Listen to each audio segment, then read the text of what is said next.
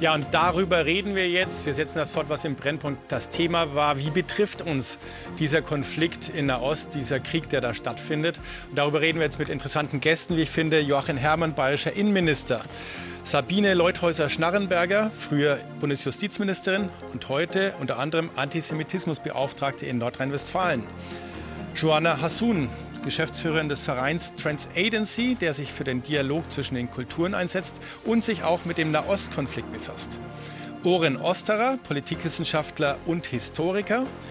Und Alexandra Föderl-Schmidt, stellvertretende Chefredakteurin der Süddeutschen Zeitung und ehemalige Nahost-Korrespondentin. Herr Innenminister, wir haben das jetzt im Beitrag auch gesehen, auf eine Synagoge zwei Molotow-Cocktails in der Nacht. Ganz schnell passiert sowas, äh, nachdem weit weg von uns äh, eine Eskalation stattfindet. Wie schnell kommt sowas zu uns? Also wir haben ja auch gesehen in Frankreich auch, dass in Flughäfen dann äh, geräumt worden wegen Anschlagsdrohungen. Das ist ja plötzlich dann hier ein Riesenthema geworden. Wie sehr macht Ihnen das Angst? Über das Internet, über Social Media sind äh, heute die Menschen weltweit ständig miteinander vernetzt und wir spüren das dann äh, entsprechende Auseinandersetzungen in anderen Teilen der Welt auch so, sofort bei uns spürbar werden.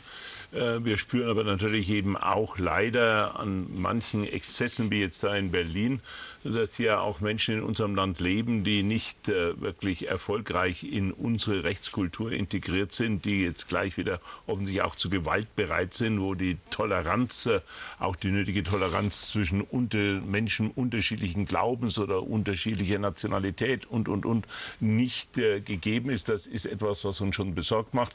Wir haben Gott sei Dank solche Bilder wie in Berlin, in äh, Bayern in den letzten Tagen nicht erleben müssen. Ich kann das aber auch nie hundertprozentig ausschließen. Und deshalb sind natürlich die Sicherheitsbehörden in ganz Deutschland äh, schon ähm, sehr stark äh, sensibilisiert, um es mal vorsichtig zu sagen. Das heißt, an vielen Posten hm. auch Darf verstärkt. Gestern Nacht sind da bei Ihnen die Telefone dann äh, geklingelt und sagen, wir müssen jetzt agieren, es gibt jetzt eine andere äh, Phase äh, der Bedrohung? Nun, äh, also die ähm, Polizeichefs aller Länder haben sich schon am vorletzten Sonntag, also unmittelbar nachdem äh, dieser äh, Krieg, äh, der Angriff der Hamas da begann, äh, hier miteinander in Verbindung setzen und verabredet, wie darauf reagiert wird. Wir haben jetzt im äh, Lauf der letzten Woche das natürlich weiter hochgefahren. Am vergangenen Freitag haben sich die Innenminister, Ministerinnen, Senatoren aller Länder auch nochmal in einer Videokonferenz über die aktuelle Lage unterhalten, ausgetauscht wie man reagiert, auch hinsichtlich bestimmter Veranstaltungen, Demonstrationen, äh, wo wir die Schwelle sehen, wann Dinge verboten werden, weil wir dem natürlich auch nicht tatenlos zuschauen können, aber natürlich vor allen Dingen massive Polizeipräsenz. Und äh, ich glaube, bislang haben wir das jedenfalls in Bayern ganz gut hingekriegt. Man sieht mhm. aber, wie das eher im Moment droht, von Tag zu Tag weiter zu eskalieren. Würde ich von Ihnen, Herr Osterer, gerne wissen, Sie sind ja gebürtiger Israeli und in Deutschland aufgewachsen. Wie sehr haben Sie Angst, in diesem Land zu leben? Also ich persönlich äh, muss sagen, habe keine große Angst, ähm, aber ich weiß, dass es in der jüdischen Community in Deutschland durchaus Ängste gibt und ich halte die auch für berechtigt. Ähm, wir sehen das gestern äh, Nacht oder letzte Nacht wurde eine Synagoge wieder angegriffen mit Molotow-Cocktails. Äh, ich selbst äh, bin auch Geschäftsführer in der israelitischen Kultusgemeinde Nürnberg und ich kann mich hier nur anschließen und bedanken, dass wir einen, einen großen Polizeischutz äh, in den letzten Tagen hatten. Ähm, und ohne den wäre die Situation wahrscheinlich äh, anders. Insofern muss man zum Beispiel sehen, Sie haben den letzten Freitag angesprochen, äh, Herr Herrmann, da hat ja die Hamas weltweit dazu aufgerufen, mhm. jüdische Institutionen anzugreifen, Jüdinnen und Juden weltweit anzugreifen, was übrigens zeigt, dass der Kampf der Hamas ist kein Kampf nur gegen Israel, sondern es ist ein antisemitischer, eliminatorischer Kampf. So steht es auch in der Charta. Ähm, und da haben viele jüdische Eltern ihre Kinder nicht in die Schulen geschickt. Und nicht nur, wenn es um jüdische Schulen ging, sondern allgemein. Und das ist etwas, wenn wir uns auch die Bilder aus Berlin und anderen Orten anschauen, Frankfurt, Duisburg, ähm, da müssen wir uns bei einer Sache ganz klar sein. Dieses Problem ist ein einseitiges Problem. Ich kenne keinen einzigen Fall eines muslimischen Schülers beispielsweise, der von seinen jüdischen Mitschülerinnen und Mitschülern drangsaliert wird, gemobbt wird, äh, diskriminiert wird oder ähnliches. Wir haben hier eine Problemlage und das spüren Jüdinnen und Juden in diesem Land, die sie ganz explizit betrifft, bis hin, das haben wir auch gerade gesehen im Brennpunkt, dass deren private Wohnungen beschmiert werden. Frau Hassun, Sie sind gebürtige Palästinenserin. Mit sechs Jahren, glaube ich, sind Sie dann aus dem Libanon nach Deutschland gekommen. Und wie sehr wühlt Sie das denn auf, was da in Gaza passiert, was äh, natürlich auch in Israel passiert, aber auch hier?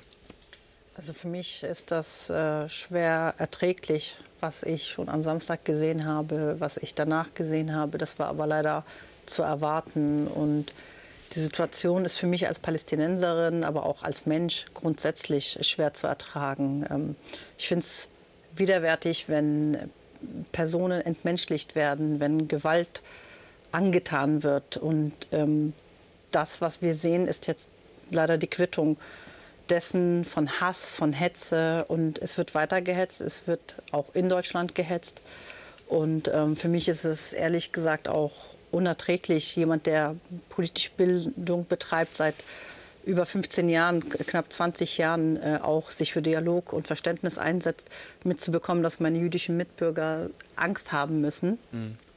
Vor mir oder vor vielen von uns, von unseren Palästinensern, müssen sie keine Angst haben, weil wir dem nicht folgen, beziehungsweise auch nicht weder gewaltbereit Sie sind. Sie sagen vor vielen keine Angst und nicht gewaltbereit, aber es gibt dann doch diejenigen, die jetzt auf die Straße gehen. Wie sehr, wie sehr wird da aus diesen Kreisen noch weiter eskaliert werden aus Ihrer Sicht?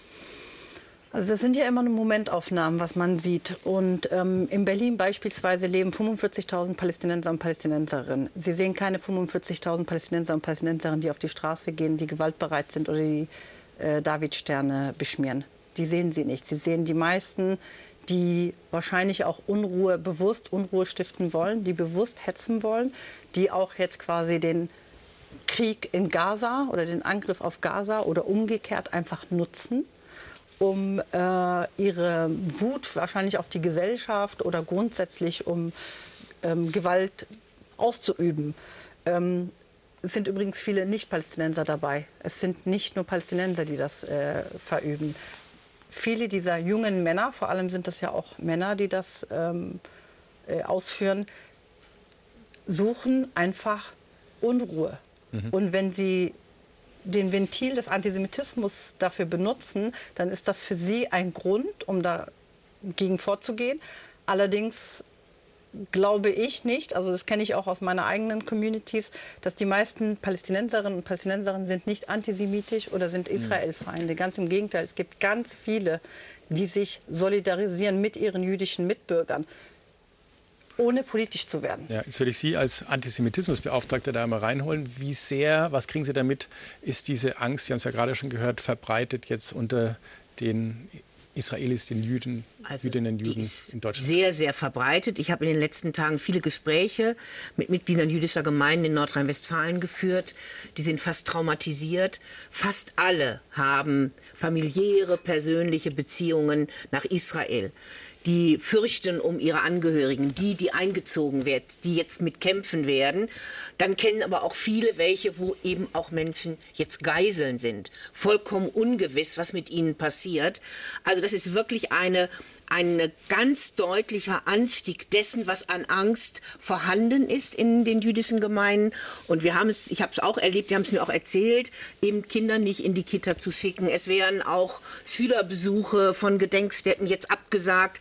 Auch der Besuch Freitagabend Sabbat in den Synagogen war teilweise ganz gering, weil man Angst hatte, wenn man die Synagoge verletzt, verlässt, dass dann die Gefahr droht, Übergriffen oder Beschimpfungen, Verhetzung ausgesetzt zu sein. Also das ist wirklich das muss man schon als dramatisch äh, bezeichnen.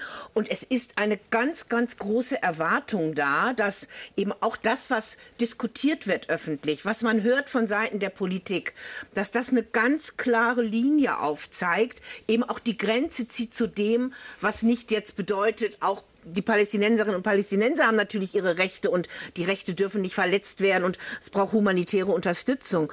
Aber dass nicht das vermisst wird, so nach dem Motto, ähm, jetzt äh, muss man doch auch einfach mal sehen, seit vielen Jahrzehnten ist es eine ganz schwierige Situation für die Palästinenser, dass sie ganz große Angst haben, dass ähm, es eine Umkehr von Ursache und Wirkung gibt. Dass jetzt mit solchen Bildern, wie wir sie jetzt im, im Beschuss des Krankenhauses gesehen haben, äh, dass da nicht mehr von den fürchterlichen Gräueltaten der Hamas ab 7. Oktober gesprochen wird, wo über 1300 Jüdinnen und Juden wirklich gemeuchelt worden, abgeschlachtet wurden. Man sieht ja noch die Privatwohnung im Kibbutz mit äh, Blut, mit Resten, mit Zerstörung, dass das mit einmal beiseite mhm. gedrängt wird und dann eine ganz andere Geschichte erfolgt. Und ich glaube, da ist es ganz, ganz wichtig, dass wir versuchen, alles zu tun, um immer auch auf die Ursache wieder äh, zurückzukommen, ohne dass an jede Reaktion gerechtfertigt ist. Aber es darf nicht verdreht werden. Ja. Frau Föhler-Schmidt, wie viel Polizei braucht es oder ist das nur eine singuläre Maßnahme? Braucht man ein ganzes Maßnahmenpaket, um das wieder in Deutschland in den Griff zu bekommen? Man braucht viel mehr. Also Ma äh, Polizei ist jetzt notwendig, leider, um jüdische Einrichtungen zu schützen. Äh, der Staat muss dafür Sorge tragen und es ist schlimm genug, dass jüdische Menschen tatsächlich Angst haben, auch äh, solche in meinem Umfeld. Und ich habe nie gedacht, dass so eine Situation in der Dramatik wieder eintrifft äh, in Deutschland. Aber auch äh, in Israel ist vielen äh, Jüdinnen und Juden das Gefühl der Sicherheit abhanden gekommen. Viele auch, in, die in Deutschland leben, haben eine Wohnung in Israel. Ja weil sie sagen, genau, da kann ich hingehen. Also wenn es kracht, äh, zumindest dort bin ich sicher. Mhm. Und dieses Gefühl ist jetzt weg. Und äh, die Bedrohung ist tatsächlich eine, eine enorme, weil man weiß, äh, einerseits die Hamas, aber noch viel schlimmer, und das ist der Unterschied auch zu anderen äh, Konflikten und Raketenangriffswellen, die es ja in der Vergangenheit immer wieder gegeben hat, dass eben die Hisbollah auch mhm. mitmischt. Also äh, auf dem Weg ins Studio habe ich jetzt auch nochmal Raketenalarm äh, gekriegt, äh, Großraum Tel Aviv. Also beiden war ein paar Minuten weg. Hat man auch wieder den Zentralraum unter Beschuss genommen. Und äh, eine Stunde davor gab es neun Raketen aus dem Libanon. Mhm. Das heißt, Bedrohung von beiden Seiten. Hier droht ein Zwei-Frontenkrieg. Und dieses Gefühl haben hier die Menschen äh, in Deutschland eben auch. Wo soll ich hingehen? Wir als jüdische Menschen sind massiv bedroht. Man will uns als Jüdinnen und Juden, Juden angreifen und eben nicht nur in mhm. Israel. Und jetzt sprechen wir auch nochmal, Herr Herrmann, über die Bedrohungslage, die vielleicht alle äh, betrifft, äh, in beispielsweise München. Da gab es heute einen Brief, 13 Imame und äh, muslimische Vorstände haben sich an den OB in München Reiter gewandt. Und sie schreiben, die Lage drohe Zitat, unaufhaltsam zu eskalieren, sitzen wir auch in München, sitzen wir in Bayern, in Großstädten vielleicht, wo da noch mehr Communities sind, auf einem Pulverfass? Ich äh, kann jetzt nicht äh, abschließend beurteilen, was diese Imame mit dieser Formulierung äh, gemeint haben, weil sie sich ja ähm, aber das wäre vielleicht dann überinterpretiert, fast wie eine Drohung liest. Ich glaube, da sind sicherlich einige dabei, die wirklich Sorge haben. Ja, ähm, das kann aber nur so gemeint sein, dass sie fürchten, dass es eskaliert, dass manche Leute nicht mehr sozusagen im Griff zu halten sind. Damit muss man sich auseinandersetzen. Aber es ist eben natürlich die Herausforderung für alle und es gilt gerade eben auch für die muslimischen Gemeinden. Ich teile Ihre Einschätzung, dass die äh, große Mehrheit der muslimischen Mitbürgerinnen und Mitbürger, äh, jedenfalls bei uns in Bayern, soweit ich das beurteilen kann, sich an solchen Gewaltexzessen natürlich nicht beteiligt. Und das ist auch gut so. Man darf also jetzt nicht da auch wieder irgendeinen Rundumschlag äh, hören und mhm. sagen, als ob alle Muslime jetzt äh, irgendwie der Gewalt verdächtig seien und so. Aber es sind offensichtlich äh, zu viele. Wir müssen das ernst nehmen. Äh, wir sind natürlich auch mit den muslimischen Gemeinden in Kontakt. Äh, und ich kann nur dringend darum bitten, dass alle, die da Verantwortung tragen, natürlich auch hinwirken darauf, dass es friedlich bleibt. Man darf seine Meinung sagen. Äh, wir garantieren die Religionsfreiheit in unserem Land. Aber es darf halt grundsätzlich überhaupt nie jemand Gewalt ausüben. Das ist tabu. Äh, damit äh, löse ich auch keine Probleme. Und da muss wirklich jeder in unserem Land darauf hinwirken, bei jeder Gelegenheit, dass auf Gewalt auf jeden Fall verzichtet mhm. wird. Vielleicht darf ich da auch äh, kurz einhaken. Ähm, Gewalt ist ja auch manchmal in der Sprache dann mhm. bemerkbar. Und äh, jetzt hat mir heute eine Kollegin erzählt, sie ist Bus gefahren mhm. und da war ein älterer Mann und der hat einen jungen arabischen Mann, der so mhm. erkennbar war, als Hamas-Terroristen beschimpft. Ja. Was hätten Sie in so, so, so einer Situation getan, wenn Sie in dem Bus auch gesessen wären? Oder wenn, was raten Sie den Menschen, die das mitkriegen, dass da sowas stattfindet? Zivilcourage zu zeigen, dagegen vorzugehen den Jungen erstmal in Schutz zu nehmen, aus dieser Situation rauszunehmen. Und das, was wir ebenfalls tun, ist reinzugehen, mit den Jugendlichen zu sprechen, ihnen den Raum geben in den Trialogen, in den Schulen mit, äh, mit meinen jüdischen, israelischen Partnern zusammen oder Partnern, dass wir den Jugendlichen die Möglichkeit geben, auch ihre Emotionen zu reflektieren.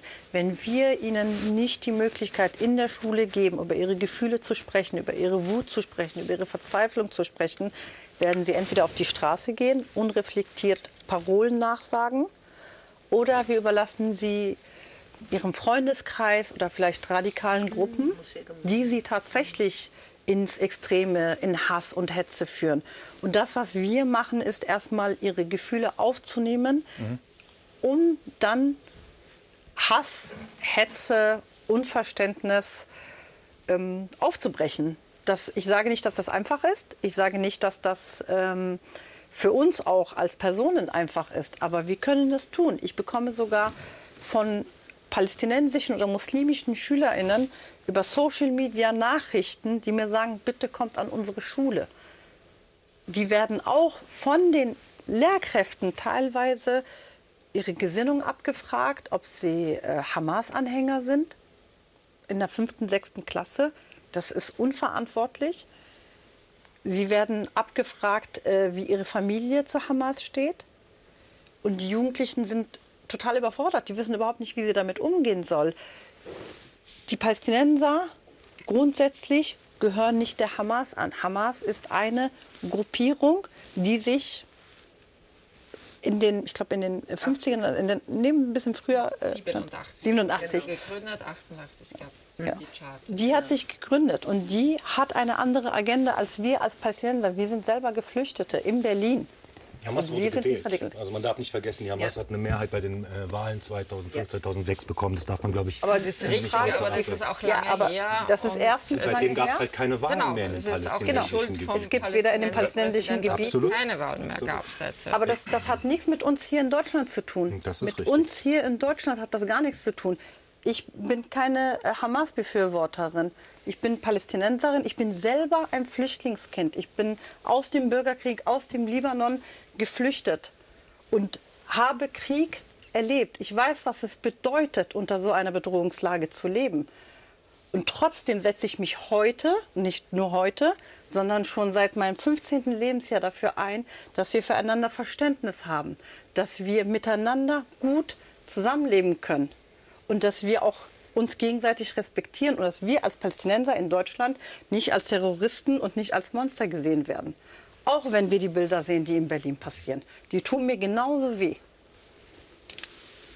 Diese Bilder jetzt auch aus dem Krankenhaus, glauben Sie, äh, es gibt ja noch den Streit, woher kam die Rakete? Ich glaube, der Streit ist große Indizien, große, ja. große Indizien, es kam wahrscheinlich äh, von Seiten äh, aus dem Gazastreifen selbst. Mhm. Aber die Bilder haben ja jetzt etwas ganz Starkes, ganz starke Emotionen ausgelöst. Wie sehr hat das alles nochmal verändert, was Sie in der letzten Woche schon gesehen haben? Das, was alles verändert hat, war der 7. Oktober, dieser barbarische Überfall ja, der Hamas. Das ist eine absolute Zäsur. Schauen Sie, die Tatsache, dass palästinensisch-arabische Gewalt gegen jüdische Zivilisten wehrlose Zivilisten in diesem Gebiet passiert, ist älter als 100 Jahre. Das ist nichts Neues. Das gab es das erste Mal 1921 in Jerusalem, dann gab es ein großes Massaker 1929 in Hebron. Ich spreche von Zeiten, bevor überhaupt der jüdische Staat gegründet war.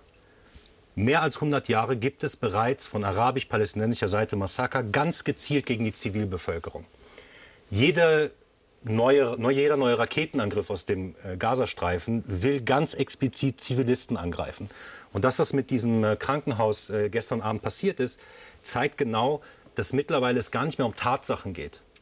Ja, also dass jetzt zum Beispiel aufgeklärt worden ist zu 95, 98 Prozent, dass es eine Rakete war, die aus dem Gazastreifen abgeschossen worden ist und auf dem eigenen Territorium gelandet ist, auf dem Parkplatz vor diesem Krankenhaus. Das spielt überhaupt keine Rolle mehr. Für die Leute, die es wollen, ist Israel dort der Täter ob die Indizien dafür sprechen, ob die Tatsachen dafür sprechen, spielt keine Rolle mehr. Alles spricht dagegen. Alle Videoaufnahmen, die es gibt, Audioaufnahmen, die es gibt, äh, der Krater, der dort auf dem Parkplatz ist, die Detonation, dass die Gebäude drumherum noch stehen, noch bis auf die Fenster, das ist alles eigentlich erwiesen. Ähm, aber das spielt keine Rolle für diejenigen, für die Tatsachen und Fakten keine Rolle mehr spielen. Es gibt aber noch was anderes. Ich, ich meine jetzt eigentlich, wie sich verändert hat in der Eskalation. Ja, ja also nochmal, für diejenigen, die eskalieren wollen, ja, gerade auch auf deutschen Straßen ist das natürlich ein perfekter Anlass. Mhm. Ähm, keiner von denen ist auf die Straße gegangen nach dem 7. Oktober und hat gegen die Eskalation die, äh, der Hamas demonstriert. Erst wenn Israel reagiert, dann sieht man diese Leute auf der Straße, weil sie eine Agenda haben. Und das, was ähm, ich, ich sagen möchte, ist, ich glaube, dass das die Mehrheit der Palästinenserinnen und Palästinenser in Deutschland sicherlich keine Hamas-Anhänger sind. Aber als Vertreter einer, einer jüdischen Gemeinde haben wir noch keinen einzigen Solidaritäts keine einzige Solidaritätsbekundung äh, bekommen. Wir haben am letzten Mittwoch, genau vor einer Woche, eine Kundgebung in Nürnberg gemacht, wo sich muslimische Vertreter für angemeldet haben. Sie haben gesagt, sie werden kommen und einer nach dem anderen hat zwei Stunden vorher abgesagt, weil sie, sie und ihre Kinder bedroht worden sind aus der eigenen Community. Und das ist ja das Problem. Die Mehrheit mag nicht so denken, die Mehrheit mag nicht hinter der Hamas stehen, aber man hört sie nicht, man sieht sie nicht. Unter anderem, weil sie Angst haben, vor den eigenen Leuten sich zu bekennen. Stichwort Angst würde ich gerne äh, mal etwas einführen, nämlich einen kleinen Fernsehbeitrag aus München von einem Kellner, der sich auch große Sorgen macht. Das israelische Restaurant Florentin im Münchner Stadtteil Neuhausen. Viele Gäste haben Verwandte oder Freunde in Israel und leiden mit unter der Situation in Nahost. Und die hohen Opferzahlen sind einfach dahingehend so schwierig, weil es, glaube ich, keine nicht betroffene Familie gibt oder der Freundes- oder der Familienkreis irgendwie betroffen ist aktuell, sodass ich natürlich schon mitbekomme, diese große Belastung und die großen Sorgen, die eben gerade in unserem jüdischen Freundeskreis herrschen und die natürlich uns dann auch äh, sehr berühren. Marco Bazar kellnert hier regelmäßig. Seit dem Krieg in Israel macht auch er sich hier in Deutschland Sorgen. War halt am Anfang sehr seltsam, weil man auch in einem israelischen Lokal arbeitet und man kriegt ja auch so von außen ein bisschen mit, dass der Hass auch hier in Deutschland sehr groß verbreitet ist. Und da habe ich auch gesagt, ja, ich mache mir schon ein bisschen Sorgen, man kann ja nie wissen, wer hier reinmarschiert, wer draußen rummarschiert. Gedanken, die sich auch die Gäste bis vor kurzem noch nicht gemacht haben. Doch ganz lassen sie sich nicht abstellen. Also ich denke, wir sind hier in Deutschland, wir sind sicher und ich kann mir jetzt nicht davon ähm, abbringen lassen, privat halt in ein israelisches Restaurant zu gehen, äh, ohne, oder dass ich halt dann immer Angst haben muss. Wir sind zwar ein bisschen weiter weg, äh, geografisch, aber tatsächlich ist es sehr, sehr präsent, weil auch äh, man viel in Deutschland hier mitbekommt. Auch wenn auf den ersten Blick hier alles so wirkt wie bisher, die Leichtigkeit vergangener Tage ist nicht mehr so da. Die Zeiten haben sich auch hier im Münchner Florentin geändert. Die Leichtigkeit ist nicht mehr da. Wie sicher kann man sich in Bayern in israelischen Lokalen fühlen, Hermann? Ich denke schon, dass man äh, insgesamt schon weiterhin sehr sicher in unserem Land leben kann. Wir werden jedenfalls seitens des bayerischen Rechtsstaats, der bayerischen Polizei alles dafür tun, dass die Menschen äh, hier weiter sicher leben können. Äh, wir erleben aber gestern, äh, der, vorgestern der schreckliche Anschlag da in Belgien. Wir spüren, wir sind natürlich nirgends auf der Welt hundertprozentig sicher, auch vor Terrorismus. Und da kann es andere Islamisten geben, die wieder Anschläge verüben. Da kann es auch wieder rechtsextremistische Anschläge geben. Und wir haben hier natürlich jetzt schon angesichts dieses Krieges in Israel eine besondere Herausforderung, mit der wir hier fertig werden müssen.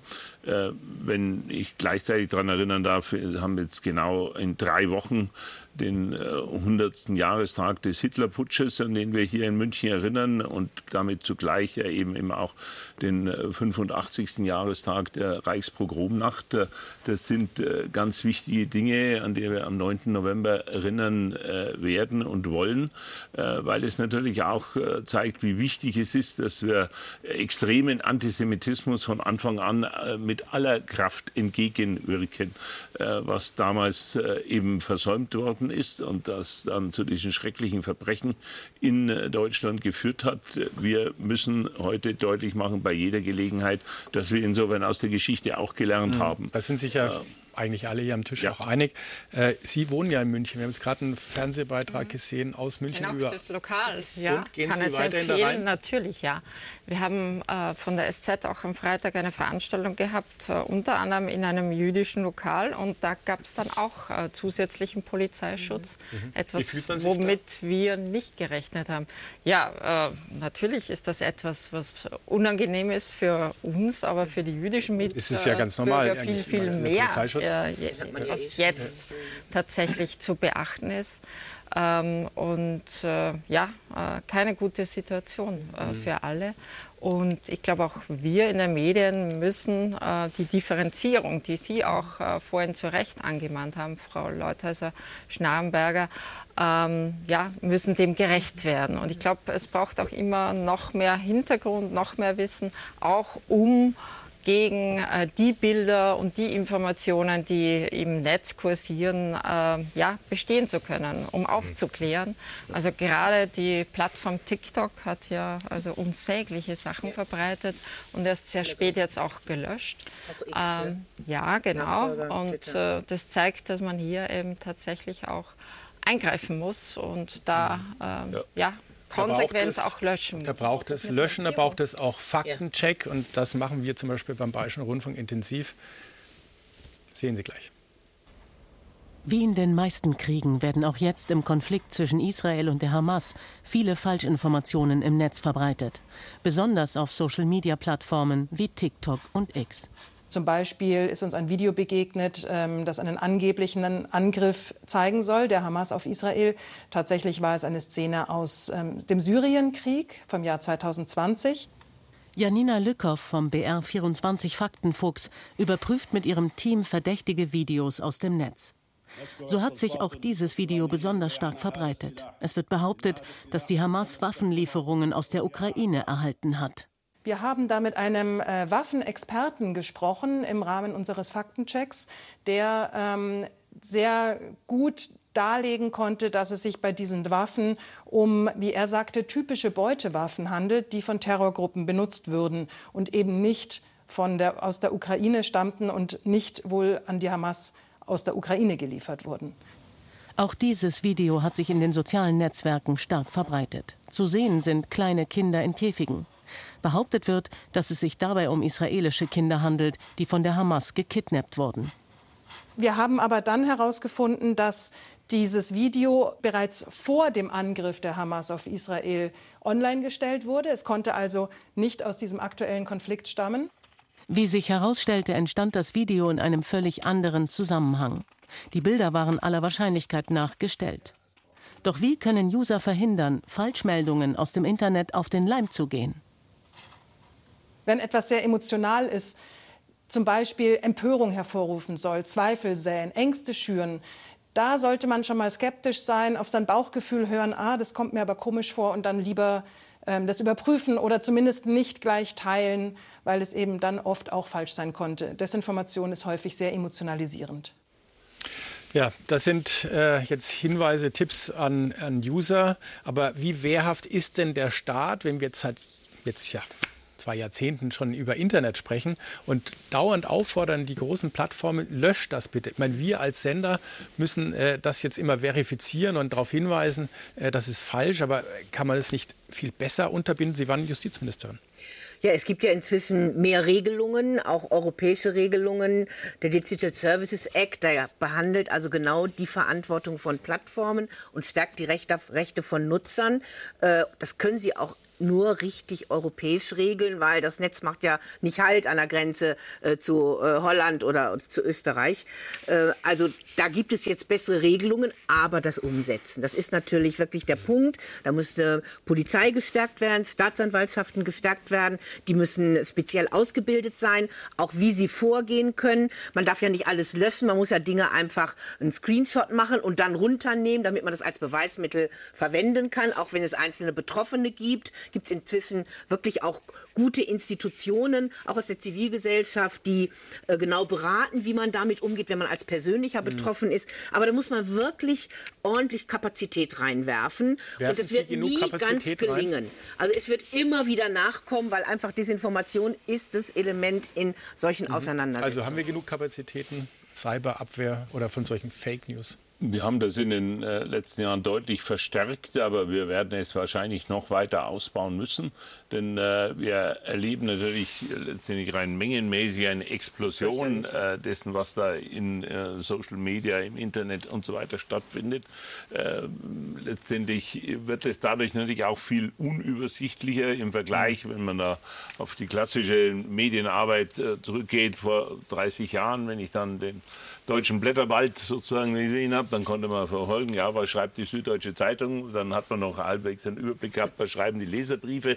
Das war alles äh, vergleichsweise leicht im Überblick, auch für die Politik in der Bewertung, mhm. was bewegt im Moment die Menschen und so weiter. Jetzt wird das viel unkalkulierbarer, mhm. auch unübersichtlicher, was da alles unterwegs und ist. Und gleichzeitig äh, die Hemmschwellen sind gesunken. Total. Äh, es werden äh, in einem Ausmaß heute eben in der Tat auch Hass und Hetze verbreitet, wie es das früher sozusagen im analogen, in der analogen Kommunikation auch mal gegeben hat. Aber mit Sicherheit nicht in diesem Umfang wie das Herr Osterer, nicht in diesem Umfang hat Israel den Kampf in den sozialen sozialen Medien vielleicht schon verloren. Als kleines Land, äh, nicht so viele Bürger, arabische Welt wahrscheinlich viel, viel dominanter im Netz und äh, vielleicht auch viel mehr Interessensgruppen, die versuchen da ihr Süppchen zu kochen auf Kosten des jüdischen Staates. Schauen Sie, Israel ist ein Staat mit unter 10 Millionen Einwohnern. Und wenn ich Ihnen sage, wie viele Juden es weltweit gibt, werden Sie sich wahrscheinlich auch wundern, nicht mal 15 Millionen. Ähm, und die Probleme, vor, die, vor denen Israel steht, ganz besonders heute, aber nicht erst seit heute, ähm, erfordern eigentlich andere Taten. Ja, also man kann nicht einen äh, Militär aufrechterhalten und jetzt in eine offensichtlich anstehende Bodenoffensive reingehen, die völlig zu Recht äh, geschehen wird, äh, bei allem äh, ähm, Schrecklichen, was da passieren wird, und sich auch noch um diese Masse kümmern, die eben im Netz äh, verbreitet wird. Das heißt, irgendwo muss so ein kleines Volk, so ein kleines Land Abstriche hinnehmen. Und äh, die ehemalige israelische Premierministerin Golda Meir hat mal hat viele sehr sehr intelligente Sätze geprägt, aber ein Satz äh, trifft sehr gut auf die Situation zu. Sie hat nämlich gesagt, wenn wir die Wahl haben dazwischen äh, zwischen beliebt und tot zu sein oder lebend, aber unbeliebt, dann werden wir natürlich das lebend und unbeliebt wählen. Ja, also insofern glaube ich, ist es schwer, Israel da zu sagen. Ja, Israel hat diesen Kampf wahrscheinlich äh, fast verloren. Wir haben ihn aber alle verloren. Wenn wir uns angucken, welche Gegner hier aufeinandertreffen, ja, dann müssen wir sagen, dass wir als Menschheit, die wir uns noch zur Menschheit zählen, diesen Kampf verloren haben. Es ist interessant, dass Sie in dem Beitrag drei Beispiele gebracht haben, die jetzt die Hamas irgendwie in Schutz nehmen. Ich kann Ihnen unendlich viele Posts zeigen, die gegenüber Israel Lügen verbreiten und die viel mehr Verbreitung noch das finden. zeigen wir auch. Als, ich sage nur, in dem Beitrag waren es jetzt äh, zufällig oder wie auch immer drei Sachen. Und die Verantwortung der Medien sehe ich noch woanders, gerade der etablierten Medien. Schauen Sie, als das mit dem Krankenhaus gestern passiert ist. Da haben viele etablierte deutsche Medien die Verlautbarung der Hamas einfach völlig unkritisch übernommen. Das war ein israelischer Luftangriff. Äh, da sind 500 Leute gestorben. Das wissen wir bis jetzt nicht, ob das wirklich so ist. Die Bilder, das sieht nicht nach 500 Leuten aus. Äh, aber innerhalb von wenigen Minuten konnte die Hamas offensichtlich alle Toten zählen. Und deutsche etablierte Medien haben dieses Narrativ einfach übernommen und nicht mal markiert, dass die Quelle die Hamas ist. Eine Terrororganisation, in Deutschland als Terrororganisation eingestuft. Und die behandeln wir wie eine ganz normale Presseagentur, DPA oder ähnliche. Ja, machen ich glaube, da beginnt, nicht. Äh, doch, also doch, da beginnt die Verantwortung auch der etablierten bei, bei der ARD. Also wir, haben, äh, wir zitieren sicherlich diejenigen, die Der äh, Deutschlandfunk gehört zur ARD, oder? Und der hat das zum Beispiel. Und äh, diese Behauptungen äh, stehen dann gegeneinander. Und heute sind wir in der Beweislage, wir haben vorhin darüber gesprochen, schon in der Beweisführung etwas weiter. Ähm, aber ich, ich wir sind ja genau, ich, weil Sie kurz. beschäftigen sich. Ja. Äh, Entschuldigung, ich muss das jetzt kurz sagen. Gibt es bei all dem schrecklichen Gräueltaten, was die Hamas getan hat, wo ich auch Mitgefühl empfinde für meine jüdischen Mitbürger, für die israelischen Mitbürger, gibt es, bedeutet das, dass es kein Platz gibt für Mitgefühl für Palästinenser? Das ich nicht für gesagt. unschuldige nein, Palästinenser? Absolut, es klang, absolut. Es klang nein, nein, nein, überhaupt nicht. Überhaupt nicht. Man darf nur nicht vergessen. Mich, da, da, bei allem Schrecklichen, was da passieren wird, mhm. es sind jetzt über 2000 Menschen gestorben, mhm. über 8000 Menschen verwundet und über 700.000 sind schon obdachlos. Ja. Die humanitäre Lage ist katastrophal. Einverstanden. Es sind Menschen schon an Dehydration jetzt gestorben und weil sie kein Essen, kein Wasser haben. Das stimmt nicht. Wasser kommt im Süden schon seit drei Tagen. es kommt nichts an. Ich habe Kontakt. Die UNRWA, die UNRWA, habe, die UNRWA hat selbst Kontakt bezeugt, dass Material Menschen. geklaut worden ist von der Hamas. Das kann sein, aber mir, Herr Osterer, mir geht es nicht um die Hamas und mir geht es auch nicht um Israel, das israelische Militär. Mir geht es um unschuldige Zivilisten, die dort sterben. Die können nichts dafür. Die sind genauso Opfer dieser Gräueltat, die die Hamas begangen hat. Und wir dürfen, wir dürfen nicht vergessen, wir dürfen nicht vergessen, unser Mitgefühl immer präsent zu haben und immer wieder darauf zu achten. Ich erwarte von meinen Mitbürgern, ich bin deutsche Staatsbürgerin, ich bin Palästinenserin. Ich erwarte auch von meinen deutschen Staatsbürgern hier, die sich genauso solidarisieren beim Thema Antisemitismus, und beim Thema Rassismus. Wir dürfen jetzt nicht zulassen, dass Antisemitismus zu Rassismus führt oder dass Rassismus zu Antisemitismus also führt. Also dem israelischen Militär jetzt Rassismus machen. vorzuwerfen Wir aufgrund einer... Von, nein, nein, ich habe also, gerade von deutschen also Staat, glaube, ich gerade von Deutschland gesprochen. Aber welche, nochmal, nochmal, welche ja, ist Das ist ja auch soweit äh, okay. Und ich glaube aber wirklich, dass äh, bei den allermeisten Menschen in Deutschland auch ein klares Mitgefühl selbstverständlich für unschuldige Opfer ja auch auf der palästinensischen Seite da ist. Ich, ich, kann Ihnen so nur sagen, auch in dem Gottesdienst, in dem ich ähm, fast ja. jeden Sonntag, am vergangenen Sonntag wieder äh, bei mir zu Hause in Erlangen war, da ist selbstverständlich sowohl für die israelischen Opfer wie auch äh, für palästinensische Opfer gebetet äh, worden und für den Frieden gebetet worden. Also äh, ich glaube wirklich nicht, dass wir jetzt in Deutschland auf dem Weg äh, sind, jetzt da äh, einseitig gar eine rassistische Kampagne gegen Araber oder Palästinenser oder dergleichen zu starten. Aber dass die Ursache in diesem Angriff der Hamas liegt äh, und äh, dass wir jetzt alles tun wollen gleichzeitig, und das sieht man ja auch an der Reise des Bundeskanzlers, an der Reise des US-Präsidenten und so weiter, dass gleichzeitig schon ja auch alles, wir stehen an der Seite Israels, aber wir wollen gleichzeitig alles dafür tun, möglichst eine weitere Eskalation äh, zu vermeiden. Äh, weil das jeder von uns weiß, äh, noch mehr Krieg kann auch keine Lösung sein. Aber die Hamas aber, hat eben gerade die Bevölkerung auch so in Gaza es. überhaupt ja. nicht im Blick. Jedenfalls, so das ist, ist doch der Eindruck, ja. dass sie auch benutzt werden, auch teilweise ja. als Schutzschilde, dass man ja. Kommandozentralen dahin legt, wo die Zivilbevölkerung lebt und die dann fürchterlich leidet und die natürlich dann die Opfer sind. Aber die Hamas nimmt nicht deren Interessen wahr. Und andere Akteure, denen geht es auch nicht um das Leben der Palästinenser und Palästinenserinnen in, Ga so in Gaza. Die wollen Machtpolitik machen, gerade Iran hinter Hisbollah und also den ganzen verschiedenen Akteuren und das, da ist eben dann die Gefahr von Eskalation so groß, weil überhaupt nicht der Blick auf die Bürgerinnen dort gerichtet ist. Deshalb ist auch wichtig, dass Israel heute gesagt hat, sie würden äh, Hilfslieferungen zulassen ja. über Ägypten, aber bisher hat Ägypten äh, den Grenzübergang Rafah nicht geöffnet. Mhm.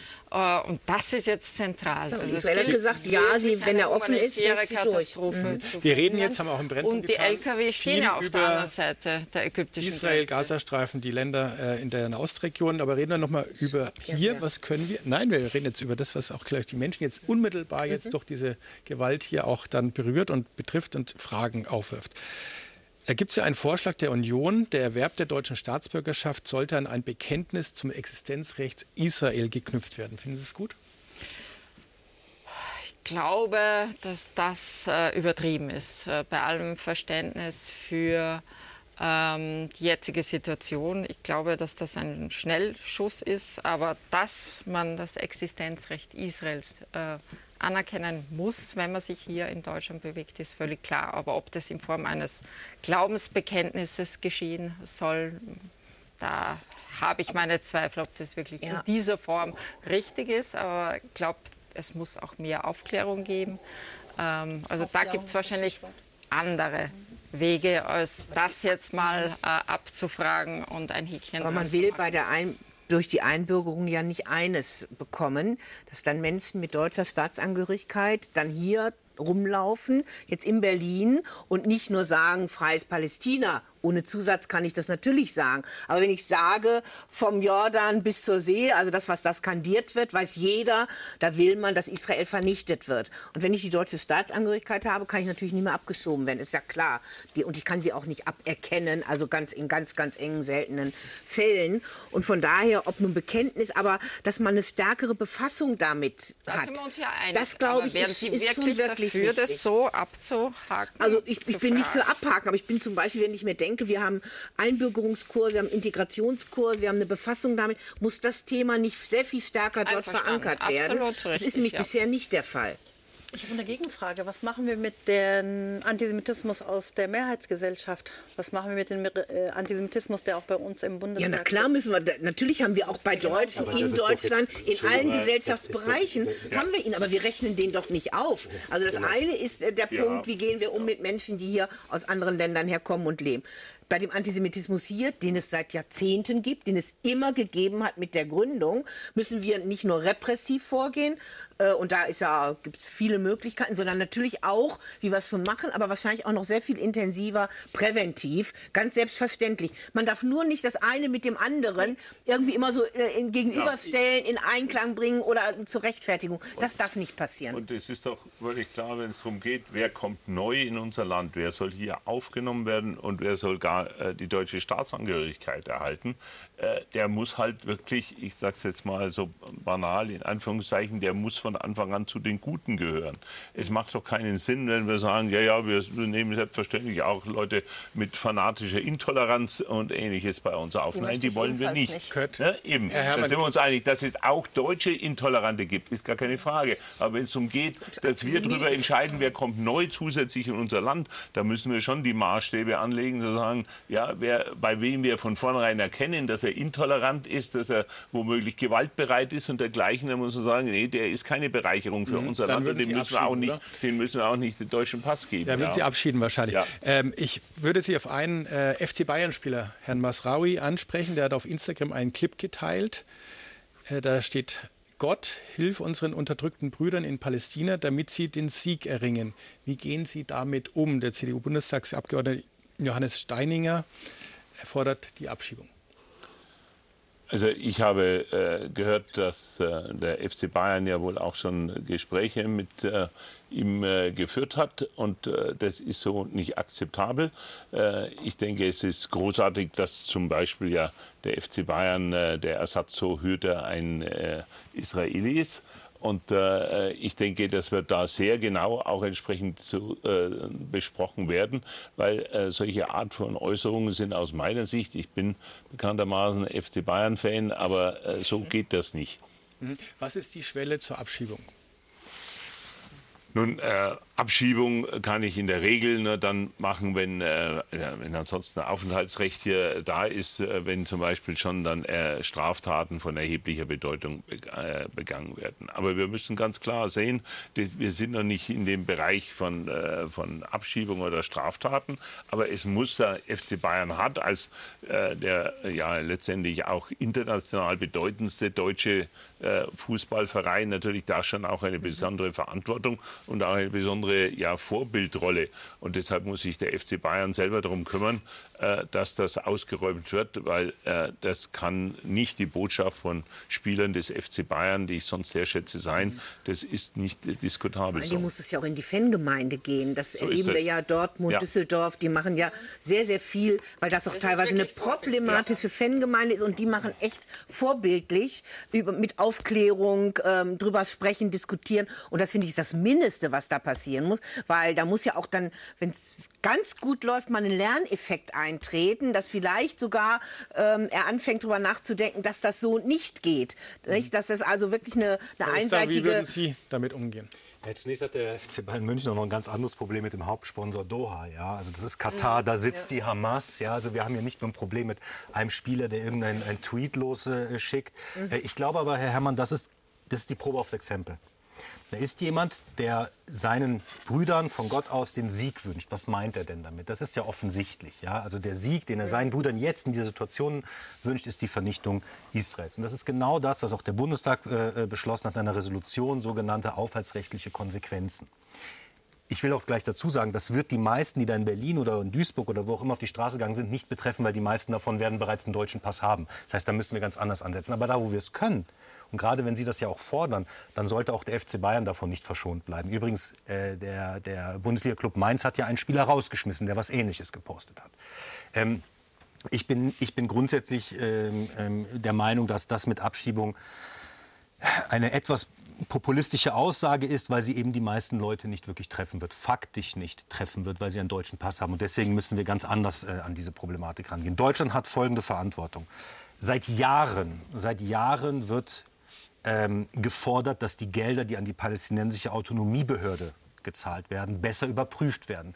Professor Michael Wolfson hat jetzt verkündet, dass er Dokumente hat, die zeigen, dass Gelder, die an die Autonomiebehörde gehen, an die Fatah, an Herrn Abbas, weitergeleitet werden an die Hamas. Wenn das so ist, dann sind diese ganzen Gelder einer in Deutschland, ich sage es nochmal, als Terrororganisation eingestuften Organisation zugekommen. Das nächste ist Gelder, die wir bereitstellen für die palästinensischen Schulbücher, ohne überhaupt uns darum zu kümmern, was in diesen Schulbüchern eigentlich mhm. steht. Und das ist massiver okay. Antisemitismus und massive Aufhetze dazu, Märtyrer zu werden. Wir sind am Ende der Sendung, Hermann, ganz kurz in Bayern. Wann können wir wieder und in Deutschland sicherer sein, was jetzt diese Eskalation seit gestern Nacht betrifft? Ja, das hängt ganz offensichtlich natürlich von der Entwicklung in Israel ab, äh, von der Entwicklung, wie sich die Hamas verhält. Äh, wir können das äh, von Bayern, von Deutschland aus allein natürlich nicht steuern. Darum sind ja auch, ist die Staatengemeinschaft, ist die EU bemüht, da einzuwirken. Wir können nur, solange dieser internationale Konflikt so andauert, natürlich versuchen, bestmöglich für unsere eigene Sicherheit in unserem Land zu sorgen. Und das werden wir tun. Ja. Wir werden das tun, nämlich weiter berichten über dieses äh, auch schreckliche Thema für alle, die darunter leiden, die Zivilisten vor allem äh, in Israel, wie auch denjenigen, die nichts mit Terrororganisationen zu tun haben, äh, im Gazastreifen beispielsweise. Und jetzt berichten wir auch weiter. Äh, Krieg in Israel heißt der Titel, Hamas-Sympathisanten in Bayern in Kontrovers. Also einfach dranbleiben, schön ab.